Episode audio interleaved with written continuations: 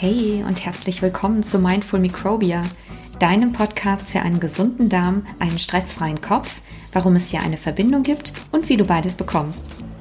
Mein Name ist Dr. Sarah Schwitala, ich bin Wissenschaftlerin, Coach und Gründerin des Zentrums für integrative Darmgesundheit und bei mir dreht sich alles um den Darm, Bakterien und die Verbindung zu unserer Psyche und unserem Nervensystem. Und ich freue mich riesig, heute mit dir eine neue inspirierende Episode teilen zu können Danke, dass du zuhörst. Viel Spaß bei dieser Folge.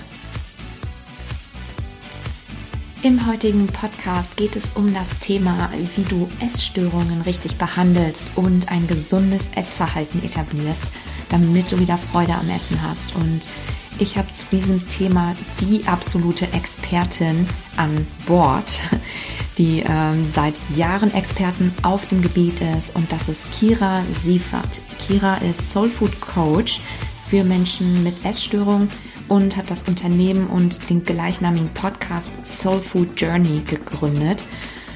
Kira hat lange Jahre selbst an Bulimie und Depression gelitten und hat sich dann vor einigen Jahren entschieden, sich auf eine sehr tiefgreifende Reise der Heilung zu begeben um heute gestärkt und voller Mut ihr Leben wieder meistern zu können. Sie begleitet heute Menschen, die ebenfalls eine Essstörung haben und hilft ihnen dabei, wieder eine gesunde Beziehung zu ihrem Körper und äh, zu ihrem und ein gesundes Selbstbild aufzubauen und natürlich auch eine gesunde Einstellung zu ihrer Nahrungsaufnahme zu bekommen. Und ja, es war ein sehr, sehr spannendes Interview und ich hoffe, dass du da ganz viel für dich mitnehmen kannst. Bevor wir jetzt einsteigen, will ich noch eine kurze Ankündigung machen. Und zwar werde ich am 15.10. um 19 Uhr ein kostenloses Webinar für dich geben. Schritt für Schritt reizdarmfrei. Und da geht es um das Thema Ernährung bei Reizdarm und auch welche Rolle die Psyche und Stress auf unseren Darm haben und natürlich, was du machen kannst, um deine Symptome im Darm in den Griff zu bekommen. Also du kannst dich über den Link in den Show Notes kostenlos dafür anmelden. Und noch eine weitere Ankündigung, wenn du Interesse hast und dann noch tiefer drin einsteigen möchtest in das Thema Ernährung und auch das Thema Stressbewältigung und ähm, ja, deine Symptome in den Griff zu bekommen, habe ich speziell ein Programm entwickelt für Reizdarmpatienten, was ab dem 22.10. startet. Das ist die Mind Body Academy, ein sieben Wochen Intensivprogramm, wo ich dich persönlich sehr intensiv und lange begleite und dir ganz viel Material und Übungen und Bonusmaterial zur Verfügung stelle und natürlich im engen Austausch mit dir stehe, damit du die richtige Ernährung für dich findest ähm, dir deinen Darm aufbauen können und du gleichzeitig Stress abbauen kannst, weil das ja alles miteinander zusammenhängt. Du bekommst aus allen Bereichen alles Wichtige von mir mit, was es braucht, um deinen Darm wieder auf den Weg der Heilung zu bringen und damit du dein Essen wieder beschwerdefrei genießen kannst. Und wenn dich das interessiert, dann bewerb dich über den Link in den Show Notes. Ich nehme nur wenige Leute für dieses Programm auf und ich biete es auch nur einmalig zu einem absoluten Sonderpreis von 189 Euro an. Wenn du dich dafür interessierst und mehr Infos haben willst auch, dann bewerb dich einfach über den Link. Und jetzt gehen wir auch schon in die Episode.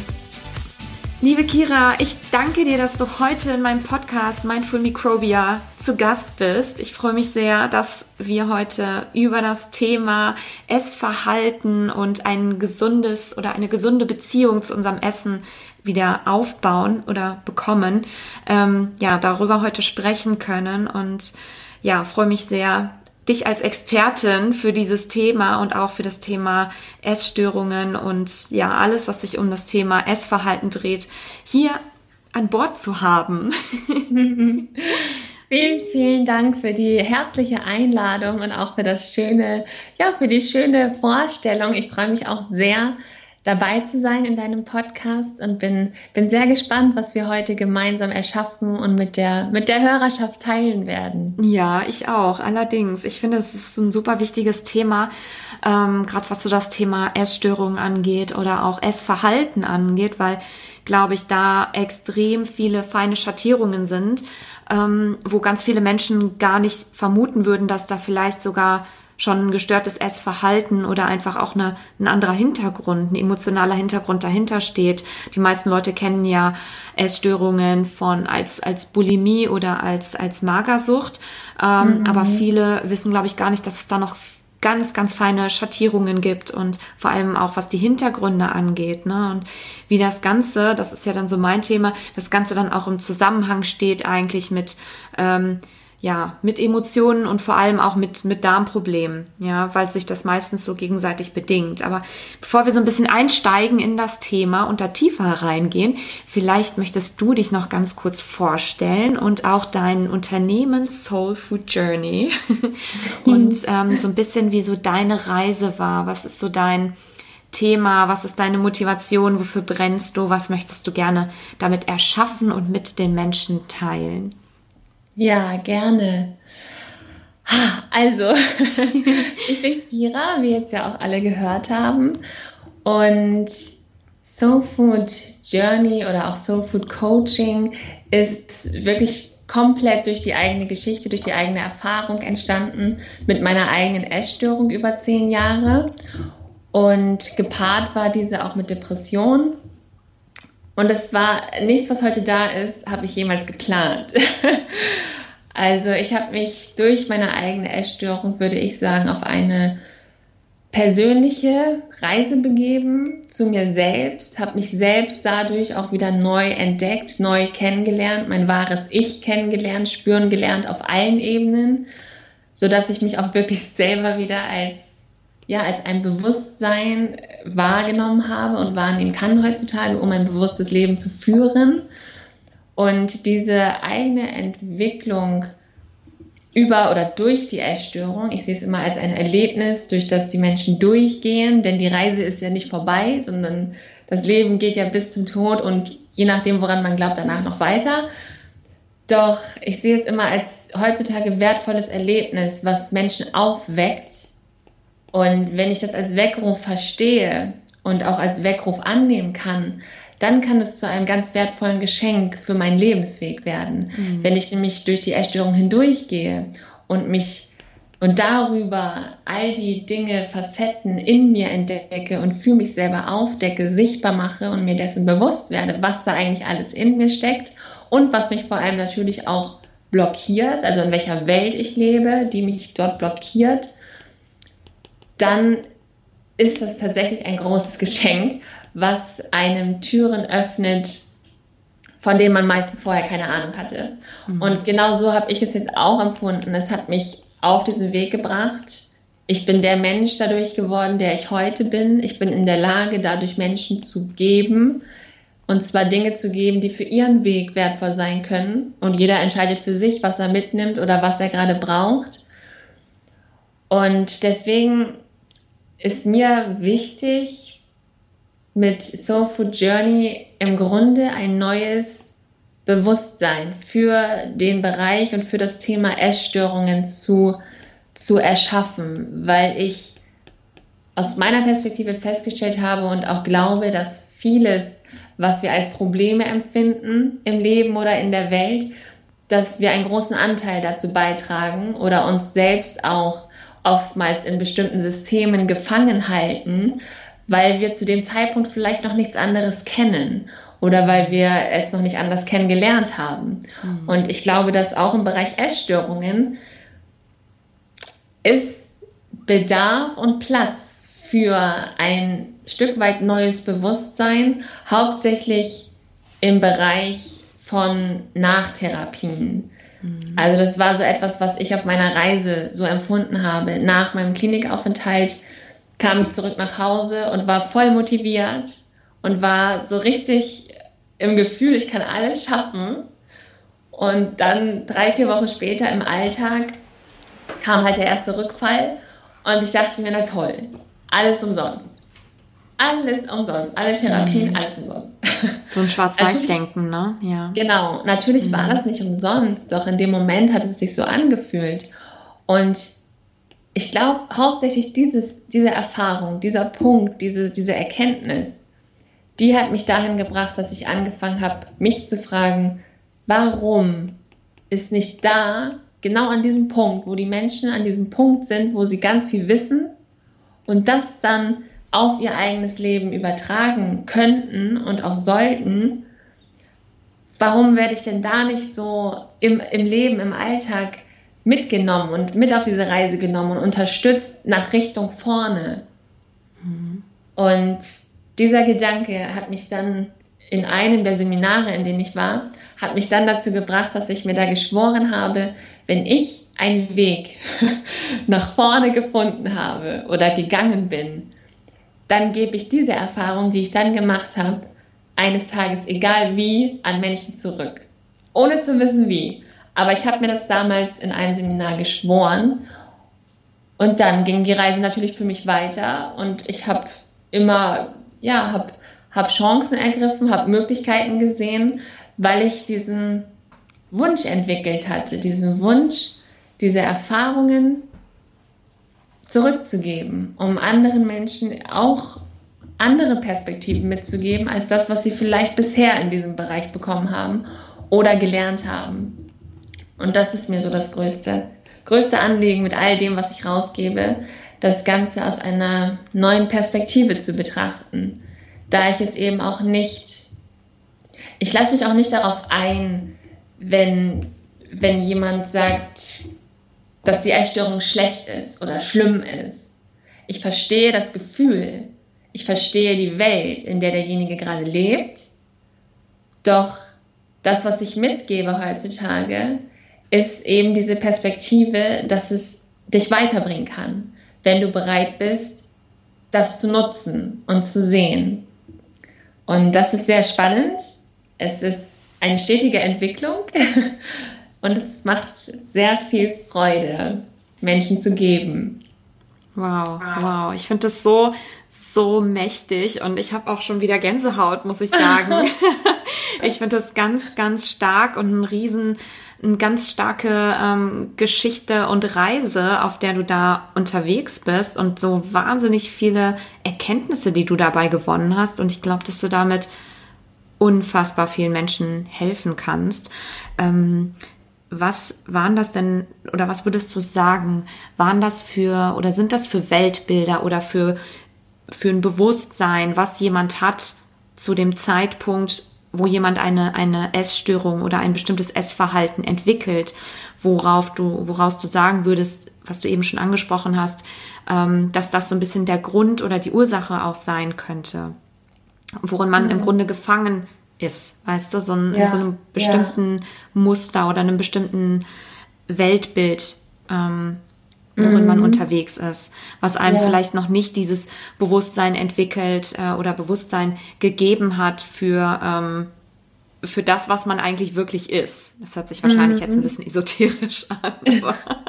nee, ich verstehe voll und ganz, was du meinst. Und ich glaube, dass der Moment, den du gerade beschrieben hast, dass da vor allem nicht viel Bewusstsein vorhanden ist, sondern immer wenn ich mich in so einem Modus befinde, dass ich denke, ach, das Leben macht was mit mir oder warum habe ich jetzt diese Essstörung oder warum warum kann ich nicht einfach aufhören zu essen? Warum kann ich nicht einfach essen, wenn ich zum Beispiel versuche zu hungern?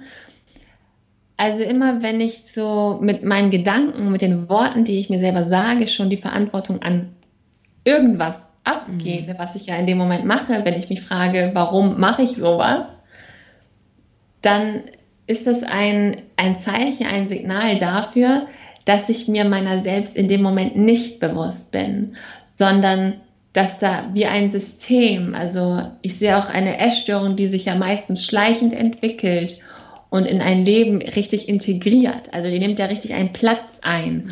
Mhm. Und deswegen wird sie auch oftmals ein fester Bestandteil von diesem Organismus, der diese Essstörung hat. Und es geht dann, geht, geht dann immer um das gesamte System. Und dieses System läuft meistens anfangs unterbewusst, sodass die Wahrnehmung dessen auch gar nicht da ist. Mhm. Und deshalb auch kein Bewusstsein darüber, was genau hier, warum, weshalb gerade passiert. Oder auch nicht wissen, was ich gerade denke oder was ich gerade fühle. Sondern die Entwicklung ist meistens so, dass sich dieser Mensch Beispielsweise, das ist nur ein Beispiel, was ich jetzt öfter schon, sage ich mal, über Parallelen miterlebt oder begleitet habe. Doch es ist trotzdem immer individuell. Doch es kann sein, dass wir uns von Jugend an beispielsweise von unserer Wahrheit entfernen, von unserem Ich entfernen, indem wir Wert darauf legen, zu einer Gruppe dazu zu gehören.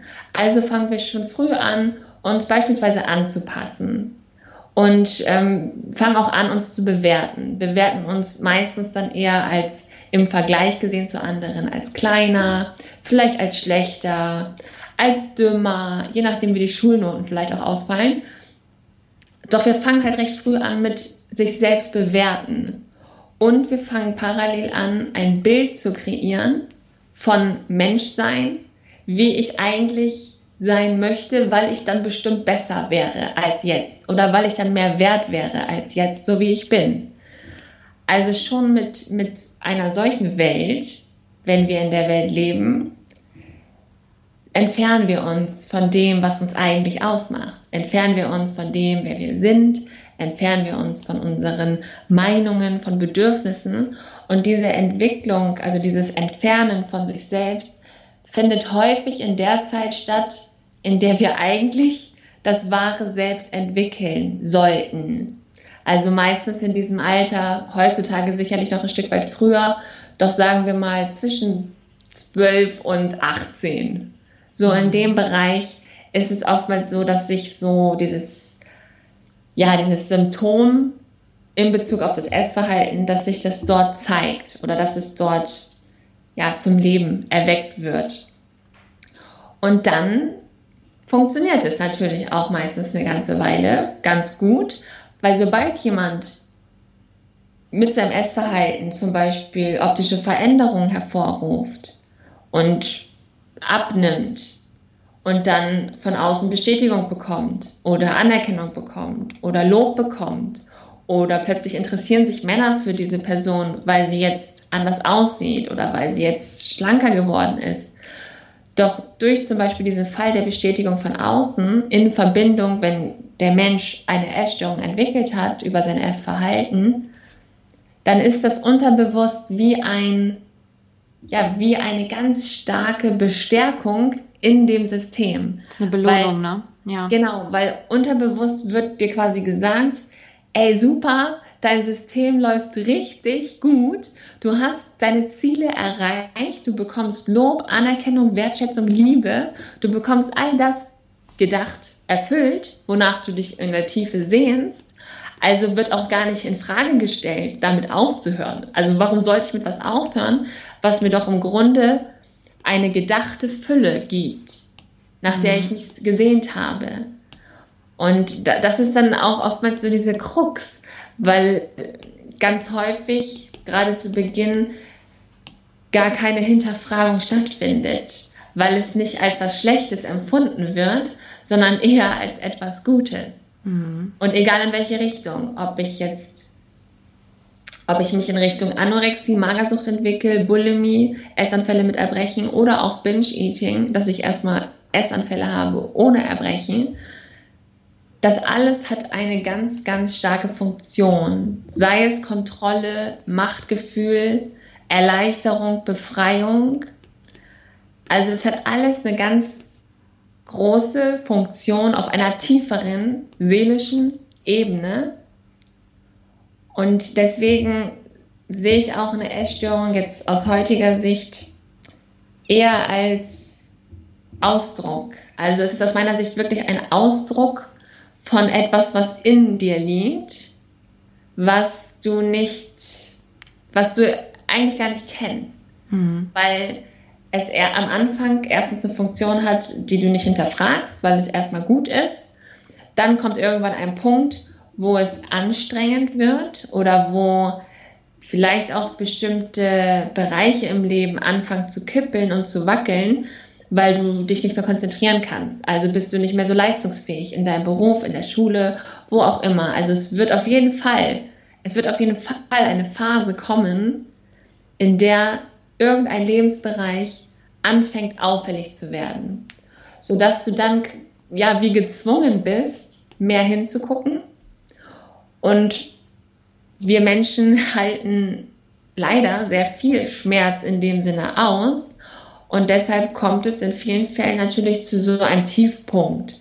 Also so, als wenn ich irgendwo einen Tiefpunkt brauche und einmal komplett fallen muss oder brechen muss, um wirklich den Sinn darin zu verstehen, eventuell doch einmal hinzugucken und mich eventuell doch mit dem mit diesem Symptom mehr zu beschäftigen, als nur zu sagen, na, das wird schon wieder und ich werde es schon alleine schaffen oder ich werde es schon irgendwie loswerden, ich muss nur stark genug sein und kämpfen.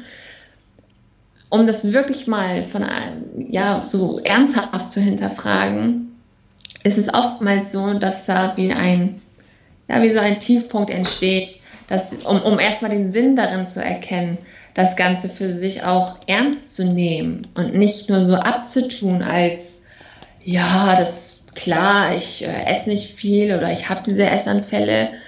Doch, es ist jetzt ja auch nicht so schlimm. Andere Menschen haben viel schlimmere Sachen. Mhm. Mhm. Doch das ist ja nicht entscheidend für deine Gesundheit. Es ist entscheidend, wie dein, wie es gerade bei dir aussieht im Innen. Und das wissen die meisten nicht wie es bei ihnen im Innen aussieht, weil sie so stark damit beschäftigt sind, ein Symptom zu bekämpfen. Hm. Wow. Da waren mega, mega viele Sachen drin. Also absolut, absolut irre und ganz, ganz. Ob es war verständlich. Ja, total Wahnsinn. Also ich glaube, dass das, ähm, das war auf jeden Fall sehr verständlich, denke ich. Ich glaube, das haben auch alle, die das jetzt gehört haben, denke ich, nachvollziehen können. Also ich fand da sehr viele wichtige Punkte drin. Also wir haben im Grunde dieses, in dieser Phase des Lebens, ähm, noch mal ganz kurz da reinzuhaken, die meisten Essstörungen prägen sich ja in dieser frühen Phase aus, sagen wir mal so im, im Teenageralter. Ne? Ist es denn aber auch häufig, dass man später noch Essstörungen ausprägen kann, oder? Natürlich, natürlich. Ja, das ist, ja. ich würde sagen, Viele entwickeln die Essstörung in dieser Zeit, mhm. also zwischen 12 und 18, wo diese, wo eigentlich ja die, die Selbstfindung im natürlichen Fluss stattfinden würde. Doch dadurch, dass wir durch, durch diese Gedanken, durch die Bewertung, durch die Verurteilung unserer selbst und die frühen Zweifel schon nicht mehr im natürlichen Entwicklungsfluss sind zu diesem zu diesem Ich, zu dem. Selbstwert, zur Meinung, zur Selbstverantwortung und so weiter, ist der Fluss sozusagen schon durch, schon unterbrochen. Er ist unterbrochen und deswegen entwickeln wir uns mit Essstörung erst einmal in eine andere Richtung. Mhm. mhm. Was nicht bedeutet, dass, ja, dass dieser Weg für immer zu ist. Mhm. Doch es ist halt erstmal eine andere Richtung. Und das ist oftmals der Fall, doch es kann auch später, also es kann auch mit Mitte 20 eintreten, es kann auch mit 30, 40, 50 noch eintreten. Und doch ist es oftmals so, dass selbst die Menschen, die das später ausgeprägt erfahren oder erleben, rückblickend trotzdem sagen oder erkennen, dass ihre Beziehung zu Essen schon immer ja, dann, dann jetzt, sage ich mal, nicht gestört war oder nicht krankhaft war oder auch mit keinem Suchtverhalten, doch dass so die Emotionen und die Gedanken rückblickend, dass die anscheinend doch schon häufiger mit Essen in Verbindung gesetzt wurden. Mhm. Also dass so eine Kompensationsstrategie rückblickend oftmals schon vorhanden war. Mhm. Krass krasses, krasses Motiv. Also wir haben im Grunde in dieser Phase oder dieser frühen Phase unseres, unseres Lebens ja ein fehlendes Bewusstsein über uns. Wir ne, versuchen stark uns anzupassen, beziehungsweise natürlich in eine ja. Gruppe reinzugehören. Ähm, das ist ja auch so eins unserer Urbedürfnisse des Menschen oder aller Menschen, dazu zu gehören, ne? Liebe zu erfahren und einfach so ein, so ein Gefühl von, ähm, ich bin gut so, wie ich bin, zu haben und einfach da ähm, ja diese diese starke Bewertung über sich selbst dann vorzunehmen, ne, für den mhm. Fall, dass das eventuell nicht so ist. Man nimmt eine sehr starke Opferhaltung ein und ähm, darüber entwickelt sich quasi dann schleichend dieser Prozess, in dem man sich dann oder in dem man dann diese Essstörung ausprägt ähm, oder entwickelt. Ähm, mhm. Was würdest du sagen, wie kommt es dazu, dass wir, oder wie kommt es, das ist ja im Grunde eine, hm, wie kann man das sagen, eigentlich ja eine, eine gestörte Wahrnehmung oder eine fehlgeleitete Wahrnehmung. Erstens natürlich über sich selbst, mhm. ähm, die man dann aber transportiert oder reflektiert auf seinen Körper. Dieses starke dass sich dieses, diese Sehnsucht nach, nach Liebe, nach Anerkennung, nach ähm, Wertschätzung, aber transportiert auf den, auf den Körper und in so eine Kontrolle eigentlich ja umswitcht. Was würdest mhm. du sagen? Was ist da dieser entscheidende Moment? Wie kann das sein, dass man eigentlich diese Anerkennung, die man im Außen sucht, aber eigentlich ja nur in sich selbst findet, in dieser Bestätigung, ähm, das Ganze dann auf seinen Körper transportiert, dass man das ist ja eine Selbstkasteiung des Körpers, egal welche Form von, von Bezug man jetzt zur Nahrung hat, aber egal ob man jetzt das Essen auslässt oder ob man zu viel isst oder ob man überhaupt das Essen als Instrument benutzt, um seinen Körper in irgendeiner Weise zu steuern. Was glaubst du, ist da diese, diese Verbindung? Hm. Also das Körperbild spielt natürlich also immer eine Rolle, auch so im Verlauf oder in, in Gesprächen. Mm. Doch, also ich glaube, dass, dass der Körper ist halt das, was ich sehen kann. Das ist das, was, was für mich auch selber in dem Moment greifbar ist. Und zwar ist es oftmals in vielen, vielen Situationen oder auch in vielen Fällen, es ist das Einzige, was für mich noch greifbar ist. Denn wenn, wenn sich jetzt auch alle vorstellen, wenn im Innen kein Bewusstsein ist, keine Verbindung, oder jetzt, wenn ich das für mich sage, ich das Gefühl habe, nicht zu wissen, wer ich bin, keine Verbindung von ich zu haben, nicht wissen, wer Kira ist, kein Gefühl von Mensch, von Kira sein habe, sondern eher einen Gedanken und einen Glauben in mir trage von ich bin nichts. Wenn ich bin nichts meine Identität ist, dann suche ich zwingendermaßen, ohne es zu merken, bis zu einem bestimmten Punkt, suche ich im Außen nach Anhaltspunkten, um mich zu definieren, um mich zu identifizieren. Und wenn ich in den Spiegel schaue, ist mein Körper etwas, was ich noch, ja, gefühlt noch sehen kann und ist dann quasi die Hülle, mit der ich mich dann anfange zu identifizieren.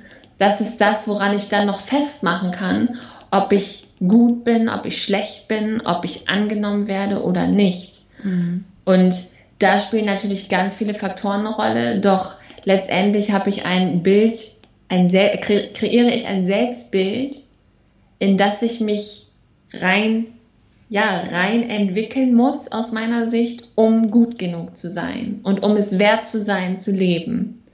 Denn durch diese Selbstverurteilung, im Grunde ja auch teilweise selbstzerstörerische Maßnahmen, ist es so, als wenn ich unterbewusst wirklich ja davon überzeugt bin, dass ich nicht gut genug bin oder es nicht wert bin, hier zu leben oder dass ich nicht gut genug bin, dass diese Menschen Zeit mit mir verbringen, weil ich eben keinen Wert in mir sehe. Mhm. Und deswegen ist das Körperbild aus meiner Sicht, sollte es nicht unbedingt immer im Fokus stehen, sondern sollte eher als etwas verstanden und gesehen werden, dass das eine als eine Hülle benutzt wird, um sich identi zu identifizieren.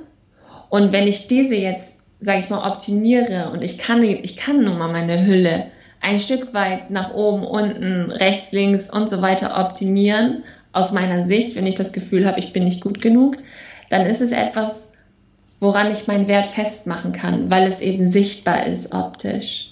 Mhm. Und ich glaube, das ist das, was, was in vielen Fällen passiert, dass die Identität mit dem Körper in Verbindung gesetzt wird, dass dann bewertet wird, dass das, was ich sehe, nicht gut genug ist, nicht ausreicht, nicht liebenswert ist und dass ich dann anfange zu versuchen, dieses Essverhalten und meine Essstörung dafür einzusetzen, meinen Körper zu verändern, um in dieses Bild zu passen. Mhm.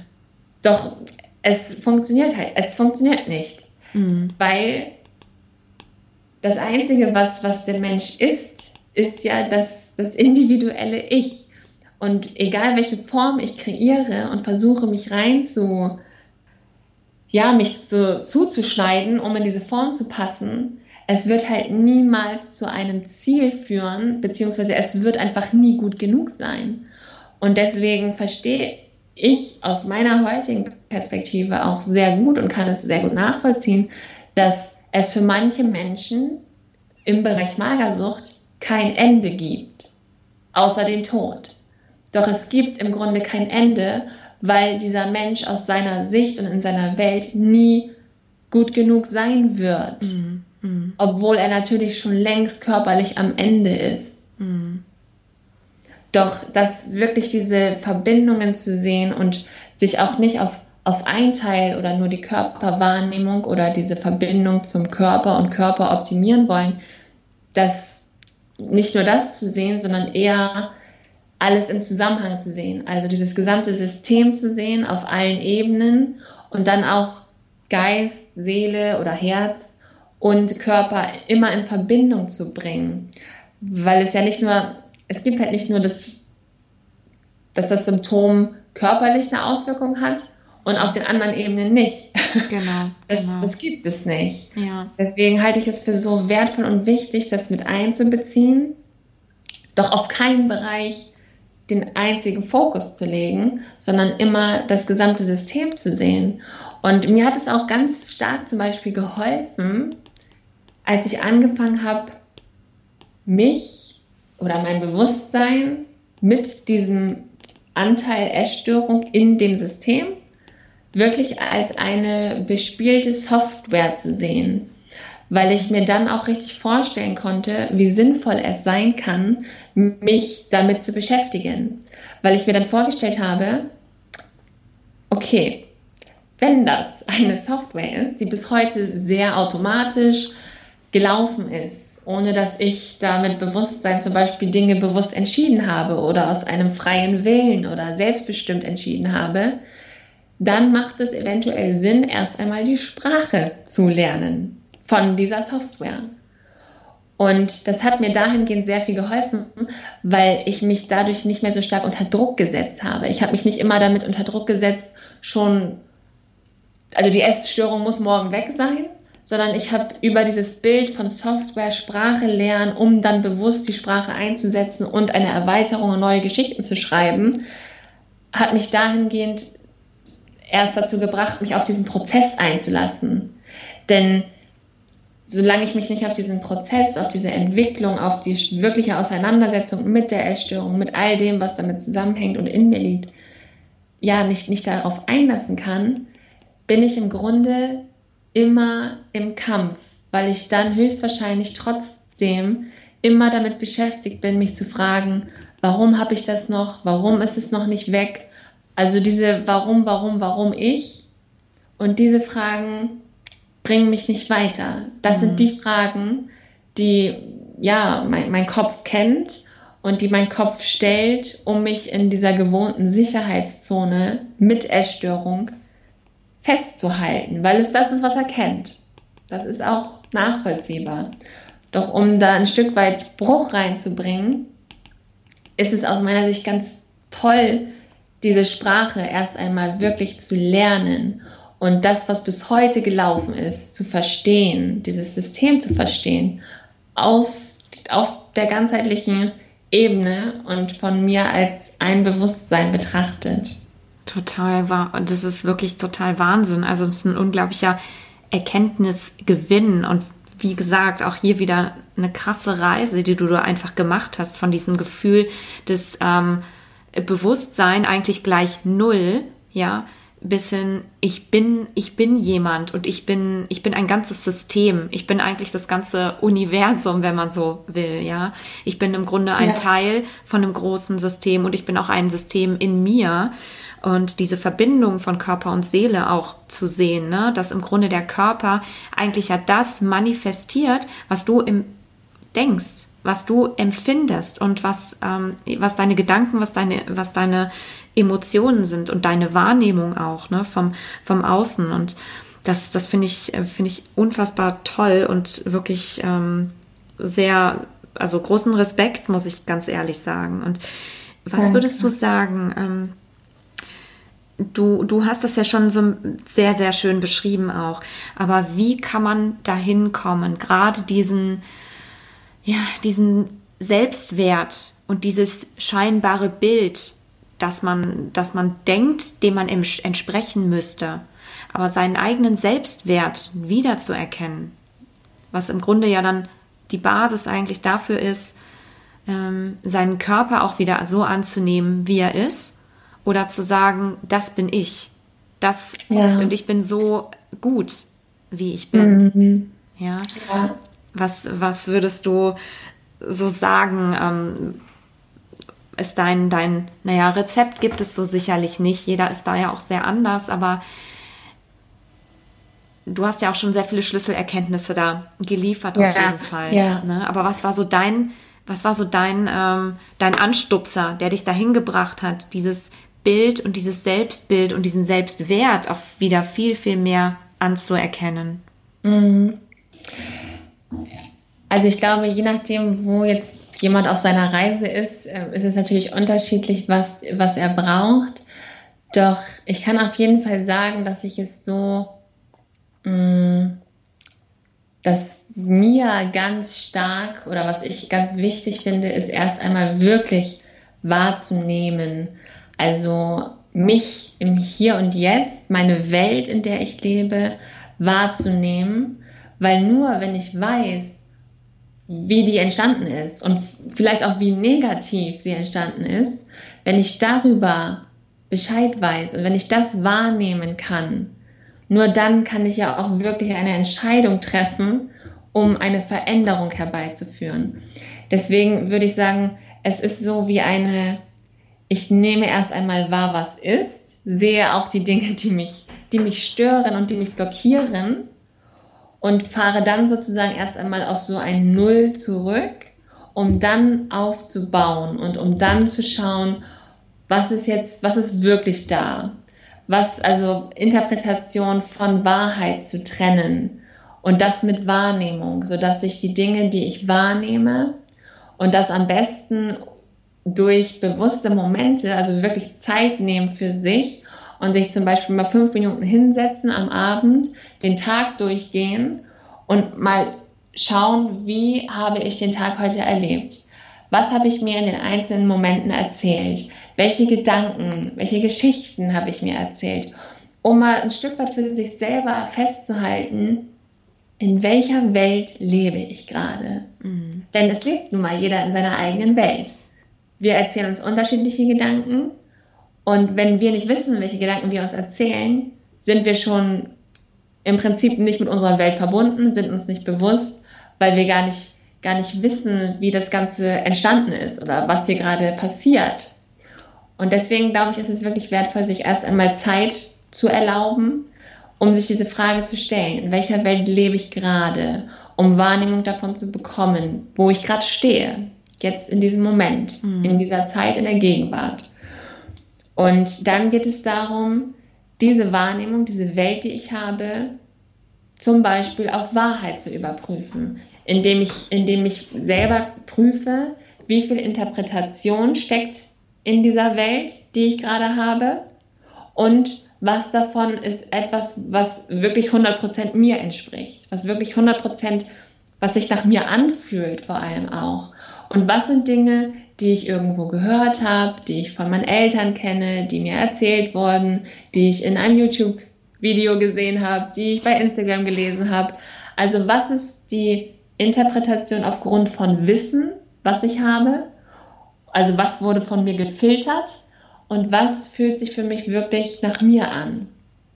Um so erst einmal ein Gefühl dafür zu bekommen, was davon bin ich wirklich, was davon ist eine selbst erschaffene Realität, die aber nichts mit mir zu tun hat. Mhm. Und auch nichts mit der Welt zu tun hat, in der ich eigentlich leben möchte. Und wenn, sagen wir mal, 80 Prozent ähm, selbstbestimmte Interpretation ist oder eine, ja, doch, eine, eine gefilterte Wahrnehmung und 20 Prozent sind das, was wirklich dir entspricht, dann kann sich derjenige ja vorstellen, dass er sich sicherlich nicht unbedingt glücklich fühlen wird, nicht das Gefühl von Zufriedenheit hat, weil er eben nicht in Verbindung, also nicht in hundertprozentiger Verbindung mit sich selbst und seiner eigenen Wahrheit steht. Mhm. Deswegen glaube ich, ist das ein ganz, ist es ein wichtiger Schritt, der auch nicht unterschätzt werden sollte oder auch nicht übergangen werden sollte, weil ich auch selber zum Beispiel die Erfahrung gemacht habe, dass ich, ich habe angefangen mit Affirmationen zum Beispiel damals zu arbeiten für mich und habe mich dann immer gefragt, oh, warum bringt das nichts? Mhm. Warum? Ich mache das hier jeden Tag und erzähle mir diese Affirmation und von allen Seiten bespiele ich meinen Kopf mit diesen Affirmationen. Doch warum kommt das denn nicht an?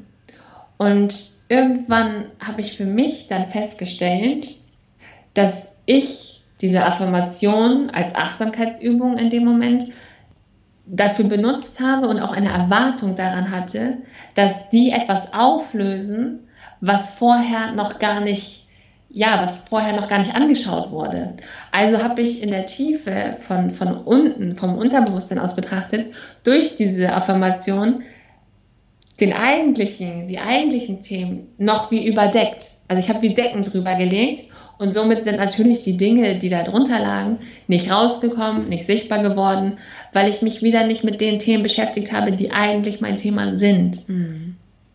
Und das ist einfach nichts gegen oder für, jetzt methodisch gesehen, also Affirmationen sind super, doch ich muss halt wissen, wo ich stehe. Ich muss wissen, wo ich stehe, um methodisch gesehen zum Beispiel auch, auch zu wissen, was ich brauche was einen, einen guten Effekt im Moment auf mich hat und was im Moment auch eventuell noch keinen so förderlichen Effekt auf mich hat. Das war für mich auch eine ganz große Erkenntnis, um dahin zu kommen, mich immer wieder zu fragen, was brauche ich denn wirklich gerade? Wo stehe ich gerade? Und was ist das, was ich jetzt brauche, ohne diesen Wunsch oder die Hoffnung, morgen direkt alles gelöst zu haben, mhm. sondern wirklich diesen Moment. Und dafür ist diese Wahrnehmung wirklich wichtig aus mhm. meiner Sicht. Krass, Wahnsinn. Das heißt, ähm, im Grunde müssen wir eigentlich noch, noch viel, viel tiefer gucken und uns eigentlich erstmal eine Weile lang selbst beobachten. Ne? So ein bisschen gucken, ja.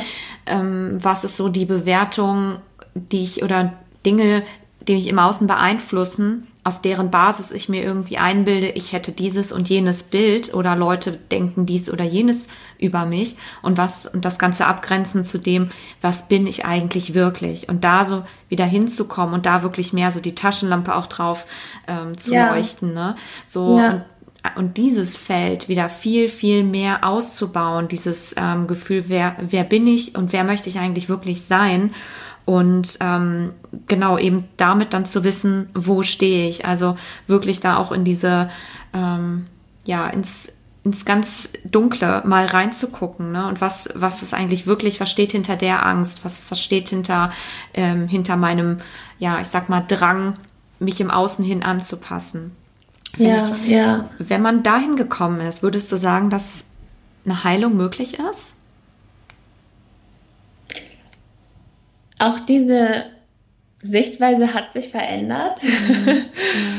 ähm, ich war nicht immer an dem Punkt, dass ich gesagt habe, ich glaube an Heilung.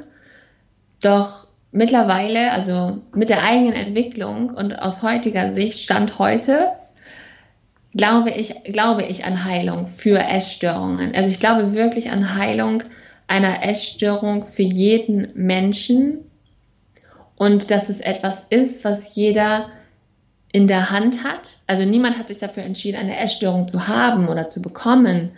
Doch wenn ich sie habe, dann liegt es in den eigenen Händen. Und es liegt halt, also es liegt ja in einem selbst. Und niemand kann das, was im Innen liegt, so, ja, hat, hat die Möglichkeit, nach innen zu blicken, als, als der Mensch selbst in sich.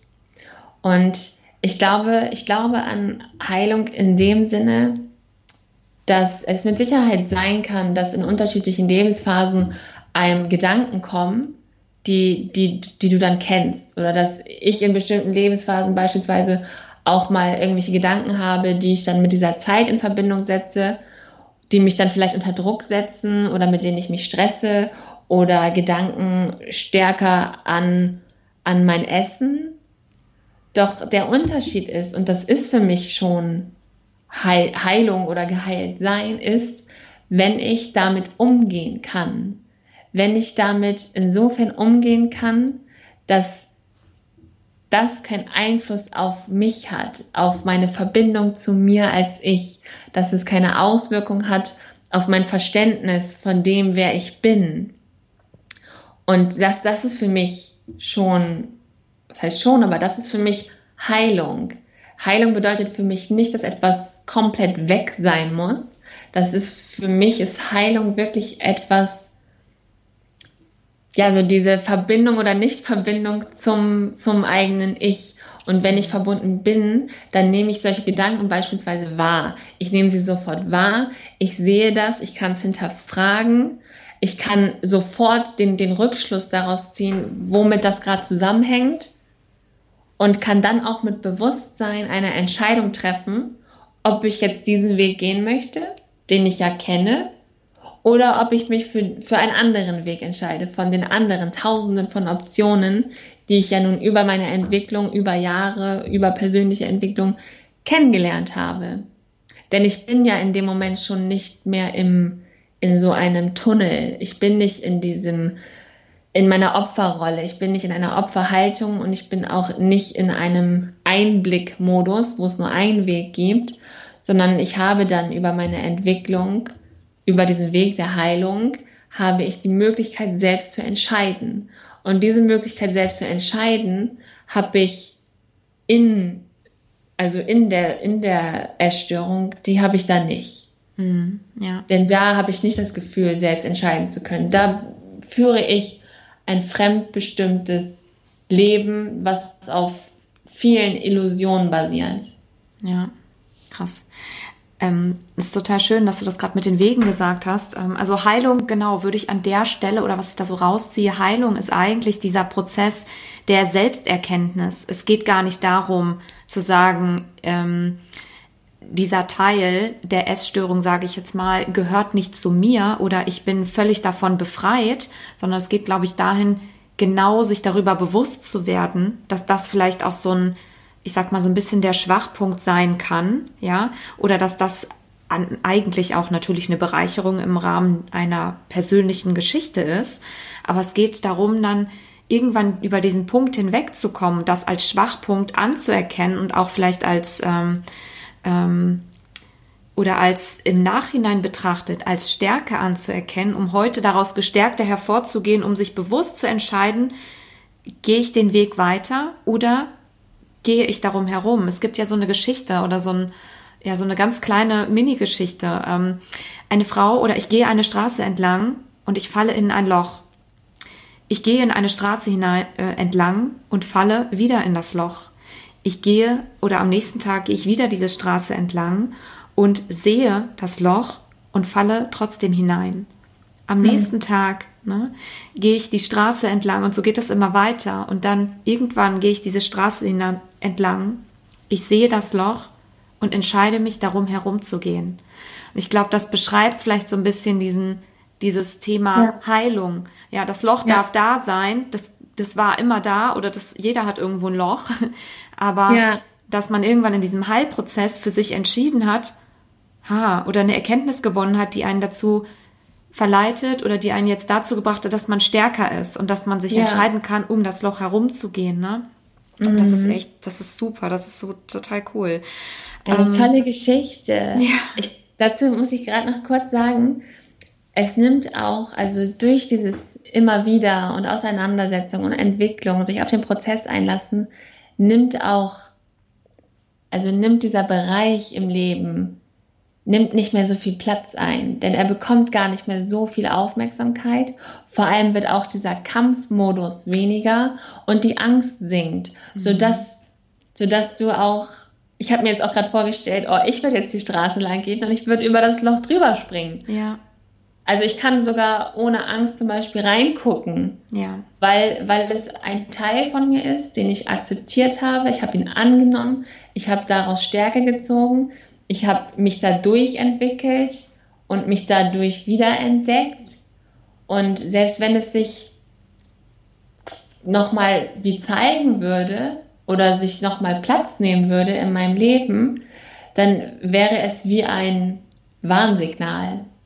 Es wäre wie so ein Warnsignal, was mir etwas sagen möchte. Und dann würde ich mich jetzt heutzutage logischerweise sehr schnell dafür entscheiden, hinzuschauen und das zu nutzen. Und ich glaube auch, das ist ein ganz, ganz großer, ja, ein ganz großer Shift in dieser Entwicklung, dass es wirklich dann auch keine Angst mehr macht, ja. sondern es ist etwas, was ich ganz anders verstehen gelernt habe durch meine eigene Entwicklung und Auseinandersetzung. Ja, super, total cool. Und ich glaube, das ist Heilung. Ich glaube, das ist Heilung, ne, dass man wirklich diesen, diese Reise angetreten ist, sich entschieden hat, dahin zu gucken, das Loch anzuschauen ja. und davor nicht mehr so eine Angst zu haben und dass man vor allem auch Strategien entwickelt hat, um darüber hinweg zu schweben oder wenn man mal reingefallen ist, da auch schnell wieder rauszukommen. Und ich glaube, dass das eigentlich Heilung ausmacht und nicht Heilung ist, ach, das war nie da, jetzt bin ich wieder heile oder gesund oder ne, ich habe keinen Makel, mhm. sondern mit diesem Makel stärker zu sein. Ähm, ja, das ist, du hast es eben auch schon angesprochen und Thema, Thema Stress oder negative Gedanken sind ja ein Stressor. Depression ist ein Stressor oder auch alleine dieses ständige Bewerten von sich selbst, von seiner Person oder das sind alles ähm, Stressfaktoren. Es gibt natürlich noch tausend andere Stressfaktoren, aber das sind vor allem gerade so auf emotionaler Ebene, das sind, können gerade wirklich so ganz konstante Stressoren sein, die wirklich auch in chronischen Stress wirklich sich manifestieren und was ich häufig beobachte und was auch in, in, in Studien sich sehr, sehr häufig gezeigt hat, ist, dass ähm, Stress und emotionale Belastungen wirklich ein sehr starkes, eine sehr starke Ursache zum einen für, für Darmprobleme sein können, also emotionale Blockaden, Ängste, Angststörungen, Depressionen, die ja im Grunde alle irgendwann mal angefangen haben mit dem Moment von ich bewerte mich selbst als oder ich bin weniger als ich bin nicht gut genug, ne? Und diese ganze, ganze Latte. Und was man eben beobachtet, ist so eine ganz klare Korrelation zwischen diesen emotionalen Stressoren, die über eine mhm. lange Zeit hinweg bestehen, und, und Darmproblemen. Mhm. Und gleichzeitig beobachtet man auch in, in Studien, dass eben auch schon, auch schon bei Jugendlichen, die Darmprobleme haben oder gerade so Reizdarmsymptomatik haben, ganz, ganz schnell in diese Essstörungen reinfallen oder ein ganz restriktives Essverhalten zum Beispiel sich angewöhnen und im Grunde mhm. dafür auch den Grundstein dann legen, wirklich eine Essstörung dann zu entwickeln. Und die Ursache dafür aber eigentlich irgendwann mal emotionaler Art war, ne? Mhm. Und sich daraus hinweg oder sich daraus dann so eine, ja, fast schon eine regelrechte Angst natürlich einmal vor dem vor sich selbst, also vor diesem emotionalen Stress entwickelt, aber gleichzeitig die Angst auch irgendetwas zu essen, was mir auch noch Symptome verursacht. Also nicht ja. nur körperlicher Art in, im Hinblick auf, ich werde ich werd dick oder ich werde zu dünn oder ne, welcher Art auch immer, sondern auch, es verursacht mir körperliche Schmerzen, wenn ich das esse. Mhm. Was würdest du sagen, wie kann man da selbst ähm, für sich erkennen und vielleicht auch sich selbst so ein bisschen die Angst nehmen vor dem Essen, wenn man jetzt nicht nur eine Essstörung hat, da kommen wir, glaube ich, gleich nochmal ganz kurz drauf, sondern mhm. auch, wenn man beginnt, Angst vor dem Essen zu haben oder vor bestimmten Nahrungsmitteln zu haben, weil man sagt, oh, okay, das, ähm, das verursacht mir wahrscheinlich Probleme und sich dadurch immer weiter einzugrenzen. Das ist eine sehr häufige Beobachtung, die man, die man macht oder die ich auch mache. Ja, ja. Also, es ist eine sehr komplexe Frage, hm. da Angst ja ein sehr großes Thema ist. Ich würde, ich würde sagen, dass das, was du auch gerade beschrieben hast, hat mit Sicherheit auch viel mit Angst vor der Angst zu tun. Und um ein, also um jetzt nicht in so einen Schutzmechanismus zu verfallen, in der ich immer denke, ich muss mich vor diesen körperlichen Symptomen beschützen, ich muss mich vor dem Essen beschützen. Am liebsten will ich eigentlich gar nichts mehr mit Essen zu tun haben, weil es mir nur noch Schmerzen verursacht, körperlich oder auch emotional. In jeder Hinsicht glaube ich, dass es sehr hilfreich sein kann, wenn, wenn das Verständnis dahingehend erst einmal geweckt wird, dass es kein, also dass es mich nicht weiterbringt, wenn ich gegen die Angst ankämpfe, denn das ist ja wie Druck und Druck erzeugt Gegendruck. Wenn ich mir vorstelle, ich greife jemanden an, was macht derjenige? Er kämpft zurück. Also solange ich mich damit beschäftige, mich ja mit diesem Kampf zu beschäftigen, wie ich das Ganze jetzt loswerden kann oder eben versuche, das komplett zu ignorieren und Essen zu umgehen, dann muss ich auf jeden Fall verstehen, dass mich das in keine Richtung weiterbringen wird. Mhm. Und mich dann eher auf die Angst einzulassen. Also sagen wir mal eine Neugier für die Angst zu entwickeln und somit einen Weg zu finden, Kontakt mit seiner eigenen Angst aufzunehmen, die vor allem auch dahinter steht. Denn dieses Umgehen vom Essen oder Verbote von Essen entwickeln oder mir sagen, ah nee, das macht mir Schmerzen, dann habe ich, dann funktioniert die Verdauung nicht und mein Darm tut dann wieder weh. Deswegen lasse ich das jetzt einfach mal. Wenn ich, wenn ich so denke oder wenn ich das wahrnehme und versuche durch Eliminieren mein Leben zu optimieren, dann kann ich mir sicher sein, dass mich das in irgendeiner Form wieder einholen wird. Denn dann wird am nächsten Tag ein neues Lebensmittel auf der Liste stehen, was genau denselben Schmerz verursacht. Und so fange ich sicherlich an, nach und nach Lebensmittel zu eliminieren. Mhm. Was meine Lebensqualität ja nicht unbedingt verbessert, sondern äh, dadurch entsteht ja emotional auch wiederum ein Mangel durch diese Verbote, durch die Liste von Verboten. Und deswegen glaube ich, ist es erstmal wichtig, das zu sehen, was das macht, wenn ich anfange zu eliminieren und Dinge komplett außen vor zu lassen, weil ich Angst vor dieser Angst und vor dem Schmerz habe. Und sich stattdessen auf die Angst einzulassen und einen Weg zu finden, sich mit der Angst zu verbinden. Und sicherlich ist das jetzt nicht im Vergleich gesehen der Weg, der einem einfach vorkommt. Doch ich glaube, es hat ja auch niemand gesagt, dass es einfach sein muss. Doch ich glaube trotzdem, dass es Spaß machen darf, diesen Weg zu gehen. Es fühlt sich sicherlich mal, mal so an, mal so an, mal einfacher, mal schwerer. Doch wichtig ist für sich selbst den Unterschied zu verstehen und deshalb immer wieder sich, also sich immer wieder daran zu erinnern, warum das gerade auf jeden Fall die, die bessere Richtung für mich ist und warum es vor allem auch nachhaltig und langfristig mit Sicherheit eine schönere Richtung ist, als dass ich jetzt anfange, nach und nach die Lebensmittel aus meinem Leben zu entsorgen. Denn das entspricht, denke ich, keinem Wunsch eines Menschen, dass ich mit einer Liste durchs Leben laufe, die mir sagt, was ich, was ich nicht darf mhm. weil ich damit Schmerz verbinde. Also ist es doch vielleicht langfristig gesehen etwas hilfreicher zu schauen, okay, da ist ein Schmerz, körperlich, sicherlich dadurch auch auf den anderen Ebenen, geistig, emotional, seelisch. Und sich dann mit diesem Zusammenhang zu beschäftigen und den Schmerz im Grunde dafür zu nutzen, die Angst dahinter für sich emotional aufzudecken und aufzulösen das ist, glaube ich, das, worum es geht. Ob ich jetzt diese körperlichen Symptome habe oder emotional Schmerz wahrnehme. Ja. Ich glaube, dass der Weg immer durch die Angst geht. In jedem Fall. Ja. So wichtig, total wichtig. Genau, also noch kurz dann zur kleinen Ergänzung.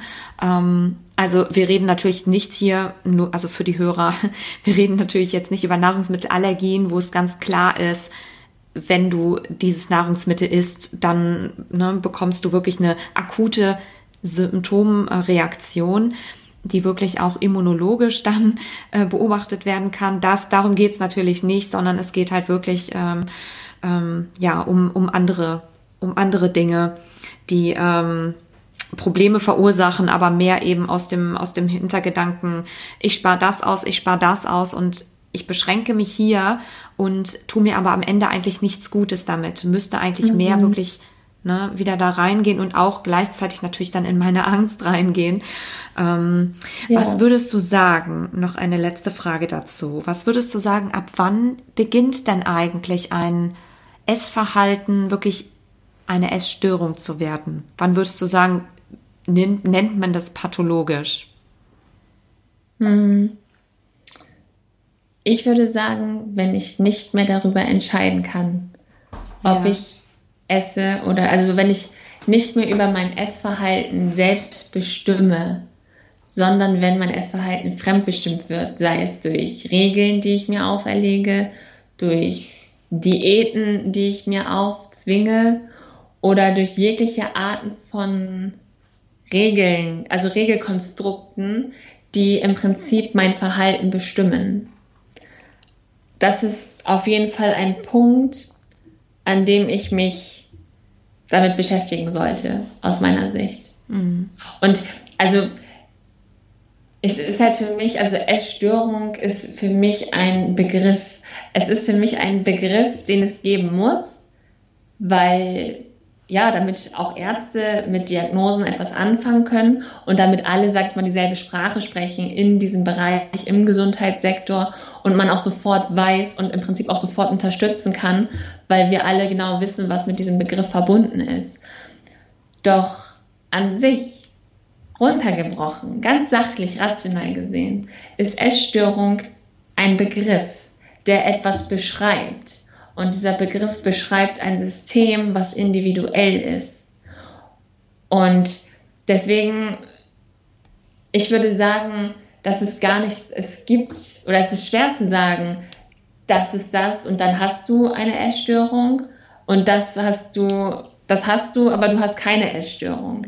Ich glaube, es, hier ist quasi das menschliche, die menschliche Ehrlichkeit vor allen Dingen gefragt, dass ich selbst zu mir so ehrlich sein kann und in der Tiefe weiß jeder Mensch, ob seine Beziehung zu Essen gerade schön ist, entspannt ist, mit Genuss verbunden ist oder ob es emotional genutzt wird, wird kompensiert wird und quasi für ganz andere Funktionen genutzt wird.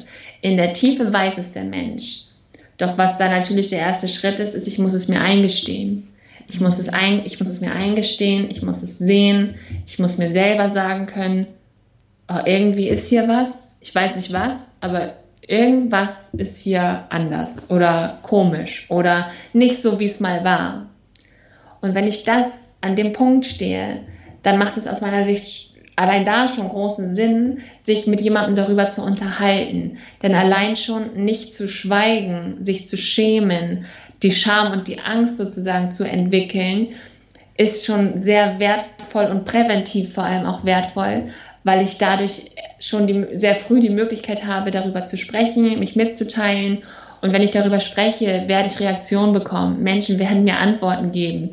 Vielleicht sagt der eine, ach, geh doch mal zum Hausarzt. Oder der nächste sagt, oh, echt? Hm, ja, das kenne ich auch. Oh, mhm. okay, schon bist du nicht mehr allein. Mhm. Damit dieses Gefühl von, ich bin anders, ich bin komisch, ich bin schlecht, ich bin allein, damit das nicht entsteht, beziehungsweise nicht so groß wird und sich dadurch ja die Essstörung erst richtig manifestieren kann, ist es, glaube ich, ganz wichtig, ehrlich zu sich selbst zu sein und immer mal wieder wirklich so einzuchecken und zu gucken, wie ist meine Beziehung gerade? Mhm. Wie erlebe ich mich gerade in Beziehung zu Essen, zu meinem Essverhalten? Und da auch einfach ehrlich zu sich zu sein. Mhm. Und wenn ich mir da unsicher bin, ja, dann spreche ich es beim nächsten Arztbesuch einfach mal an und sage, ach, ich habe hier immer so, immer diese Gedanken. Ich weiß jetzt nicht, ob das gut oder schlecht oder was das überhaupt ist. Doch ich muss jetzt diese Gedanken einfach mal mit jemandem teilen, um mit jemandem darüber zu sprechen, weil ich mir unsicher bin in mhm. mir selbst mit diesen Gedanken.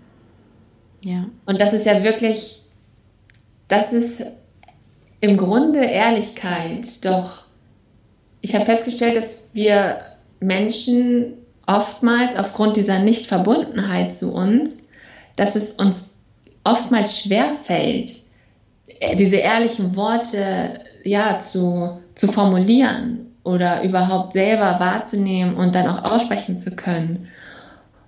Und ich glaube, dass deswegen diese Auseinandersetzung überhaupt erstmal die Erlaubnis zu geben, mich mit mir zu beschäftigen, dass das so wichtig ist und nicht immer zu sagen, nee, ist nicht so schlimm, wird schon wieder, das geht von alleine weg, andere haben das auch, andere haben das schlimmer, aber ich, nee, ich brauche noch keine Unterstützung. Ich, ich, ich darf das auch gar nicht, dann würde ich ja anderen den Platz wegnehmen. Mhm. Also nicht diesen, diesen Ausreden zu folgen, die wir uns selber einreden, mhm. Sondern wirklich hinzusetzen und zu schauen, okay, was, wie läuft es bei mir gerade? Ja. Das ist dann auch wieder dieses, da kommen wir wieder an den Anfang zurück, ne? Dieses, diese Signale des Körpers und im Grunde diesen, ja, das ist ja ein Hilfeschrei eigentlich, der auf körperlicher ja. Ebene dann stattfindet, ähm, zuzuhören, ne? Und da einfach ja. mal mit so einer Lampe hinzuleuchten und vielleicht einfach nur erstmal so ein bisschen hinzuhören, ähm, ob das wirklich alles noch in Ordnung ist oder ob ich nicht vielleicht eher darunter leide auch, ne? Ja. Ja. So wichtig. Ja. War mega. Das war ein super, super schöne, super schönes Interview. Ich habe hier total viel erfahren und ich finde, wir sind echt ganz schön tief gegangen. Also ich fand das Wahnsinn. Du hast so, so viel erzählt und so wertvolle Sachen geteilt. Ich glaube, da können ganz viele Menschen was für sich mitnehmen und ähm, ich habe selbst unglaublich viel gelernt und ich könnte mich, glaube ich, mit dir noch irgendwie zehn Stunden unterhalten. Das ist, macht total Spaß, auch in dieses Thema so, so reinzutauchen, weil man merkt so, dass da wahnsinnig viel dahinter steckt. Das ist wirklich wie so ein ja. Eisberg, ne? An der, Ober an der Oberfläche sieht man irgendwie so ein paar Eisschollen schwimmen, wo die halt bestimmte Namen tragen wie Essstörung X, äh, Stressessen, Binge-Eating und so weiter. Aber darunter, da ist eine ganze Welt verborgen und da ja. wissen, glaube ich, so wenig Menschen wirklich, Bescheid oder gucken einfach auch nicht gerne hin. Ich glaube, das ist es eigentlich, ne? Und sich dieses Bewusstsein über sich selbst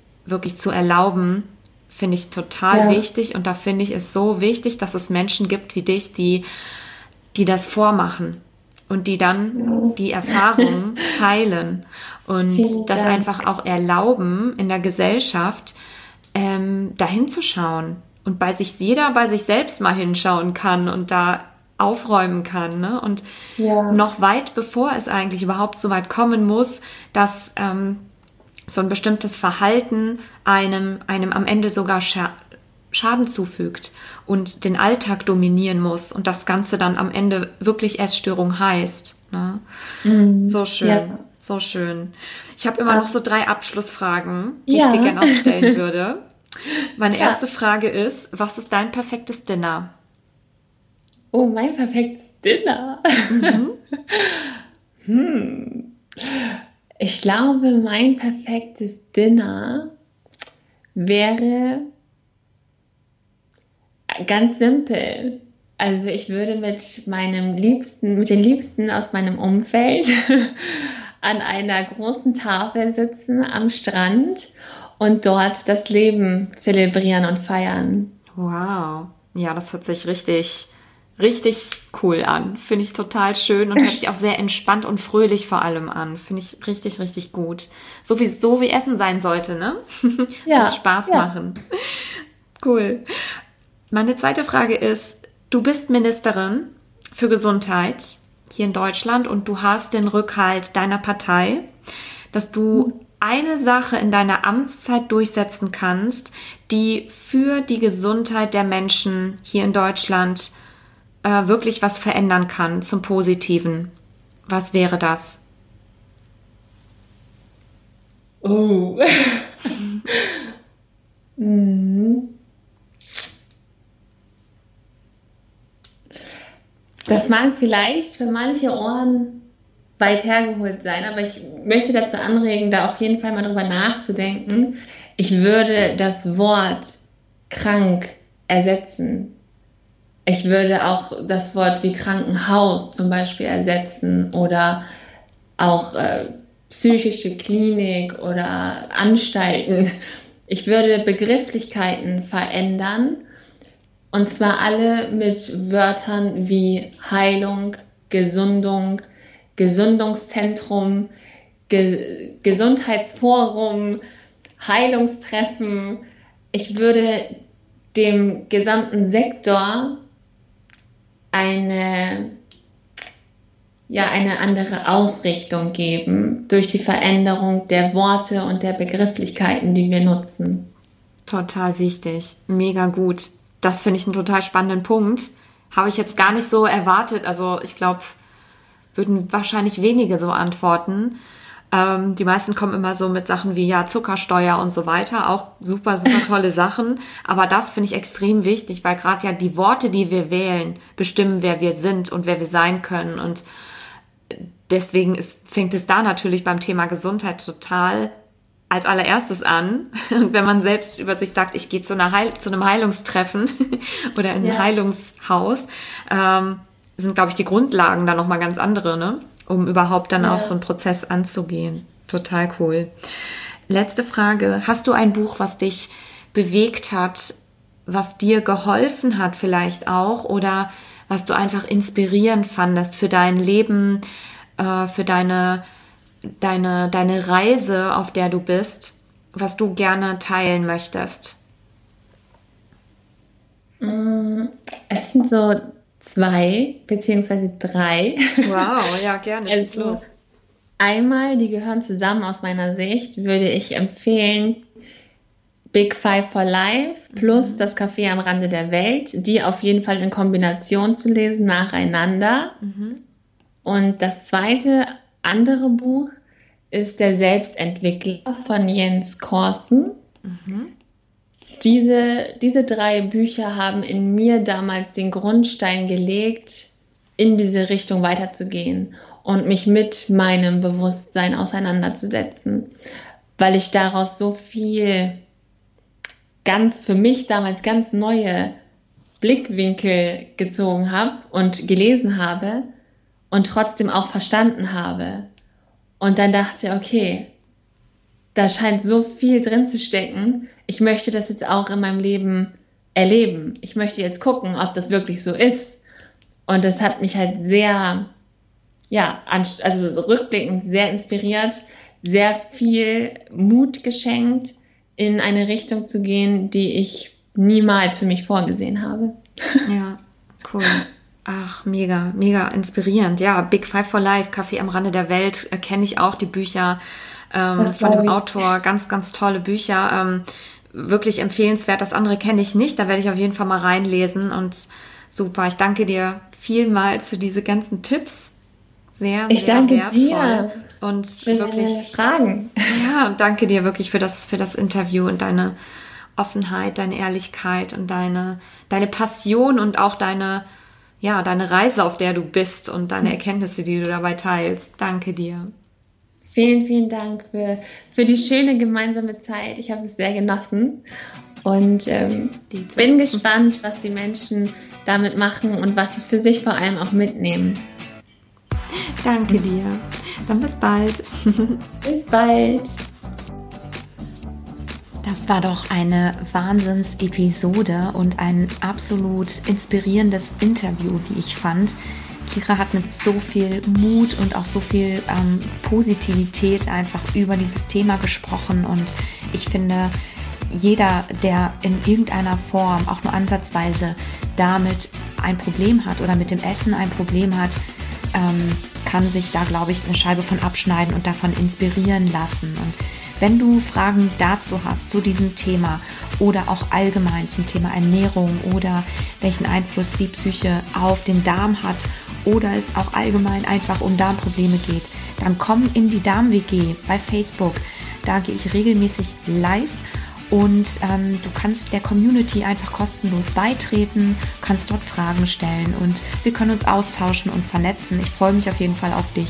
Komm also in die Darm-WG und ich freue mich natürlich auch, wenn du teilst, was du aus der heutigen Episode für dich mitgenommen hast. Was war das Inspirierendste vielleicht, was Kira gesagt hat oder was dich vielleicht auch überrascht hat oder was bei dir so am meisten hängen geblieben ist. Das kannst du gerne dann dort einen Kommentar hinterlassen in der Darm-WG oder natürlich auch gerne auf Instagram unter Dr. Spitala. Ähm, da kannst du unter dem aktuellen Post einfach einen Kommentar hinterlassen. Da freue ich mich sehr drüber. Und ja, für heute war es das erstmal. Es ist so schön, dass du dabei warst und dass du zuhörst und dass es dich gibt. Ich danke dir von Herzen und freue mich natürlich, ähm, wenn du den Podcast mit einer positiven Be Bewertung hier auf iTunes ähm, ja, bewerten möchtest und weiterempfehlen möchtest vielleicht auch. Und danke dir einfach jetzt schon für dein wundervolles Feedback. Und ja, komm einfach am 15.10. zum kostenlosen Webinar. Der Link ist in den Show Notes. Und wenn du Interesse hast, wirklich nachhaltig deinen Darm aufzubauen und ihn bei der Heilung zu unterstützen, dann mach unbedingt gerne bei dem Programm der Mind Body Academy mit. Ab dem 22.10. geht's los. Dann kannst du dich über den Link einfach bei mir bewerben. Ich wünsche dir einen wunderschönen Tag. Bis bald.